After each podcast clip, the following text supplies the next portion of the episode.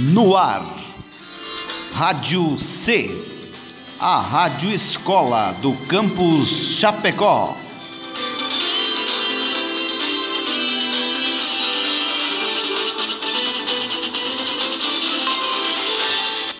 Olá, eu sou a Kemily.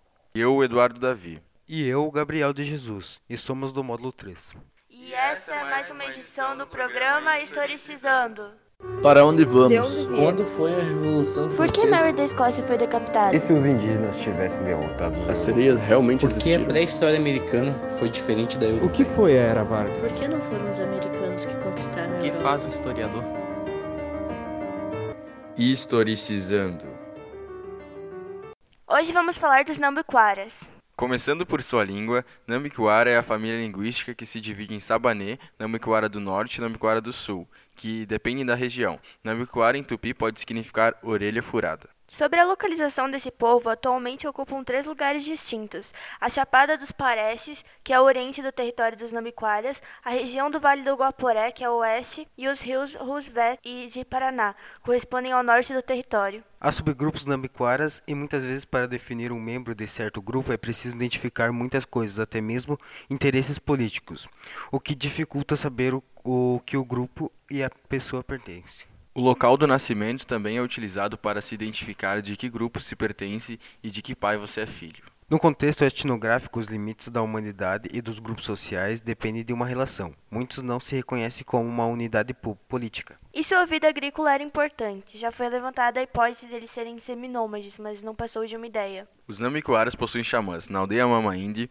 há dois xamãs. Eles sempre estão usando um colar preto, já que o que diferencia o xamã do resto da aldeia é sua quantidade elevada de enfeites corpo- corporais. Usam tanto efeito que deve até ficar difícil de andar. Eles acreditam nos espíritos da floresta e a ini- iniciação xamã se dá por meio deles.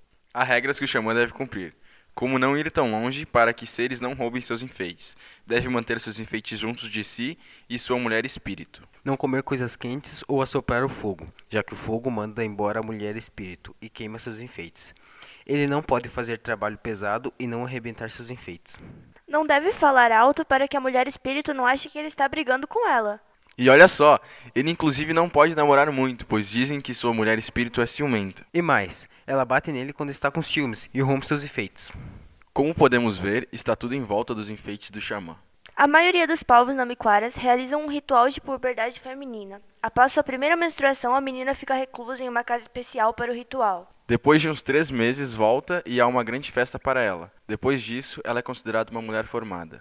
Existem flautas que as mulheres não podem tocar, que são até guardadas longe das mulheres. Antes do contato com os brancos se intensificar, eles guardavam a flauta na casa de flautas, mas agora guardam na floresta. Bem provável que por medo de que roubassem. Eu também teria. Existe uma praça na aldeia que é onde são realizados rituais e enterrados mortos. Eles definem um local como a aldeia se há ancestrais enterrados ali, e eles lembram das áreas das suas antigas aldeias, como lugar que moram os ancestrais. Na maior parte do ano, os namiquaras ficam na aldeia, mas a localização da mesma pode mudar a cada 10 ou até 12 anos. Sobre o histórico de contato dos Nambiquaras e os brancos, não foi muito pacífico em todos os grupos Nambiquaras. A região que atualmente é o Mato Grosso era a área habitada pelos Nambiquaras, antes da ocupação, ocupação que se inicia na descoberta do ouro de 1719, no rio Cachipó.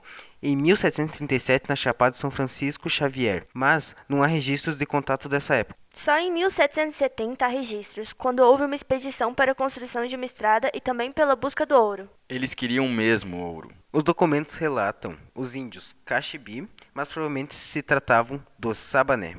Eram usados vários termos para denominar os nambiquaras, até mesmo manso para os parece e bravo para os nambiquaras. Eles tentam aldear os nativos que eles chamavam de Caxibi em 1781. Eram 56 indígenas que dois anos mais tarde abandonam o aldeamento. Também há relatos que existiam quilombo, fugitivos das minas de ouro no território Nambiquara. Nos relatos, há tentativas de ir até lá e capturar os ex-escravos e punir, no fim conseguiram. No fim do século XVIII, o ouro começava a se esgotar e as cidades da região eram abandonadas. Há registro de ataques dos Caxibi aos moradores e trabalhadores das cidades, que só para o século XX, com a Comissão Rondon, e só a partir daí também houve contato pacífico com esse povo.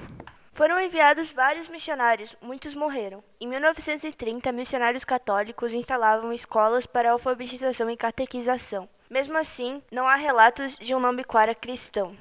Era muito difícil manter os Nambiquaras aldeados a longo prazo. Eles ficavam no posto até recolher o que queriam e voltavam às suas aldeias. Apesar da pressão, os Nambiquaras não deram o braço a torcer.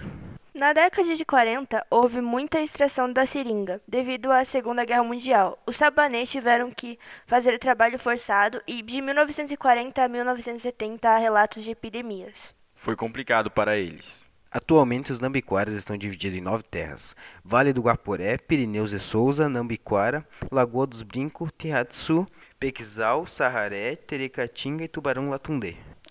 Essa foi mais uma edição do programa Historicizando. Hoje falamos sobre Nambiquaras. Produção, direção e conteúdo: Eduardo Davi, Gabriel de Jesus e Kemini Bazei. Gravação, edição e mixagem: Eduardo Davi, Kemini Bazei e Gabriel Jesus.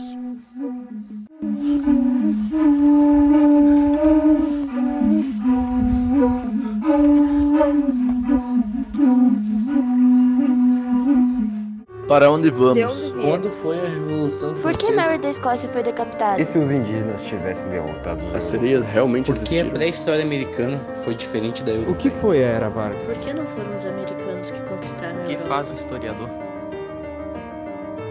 Historicizando.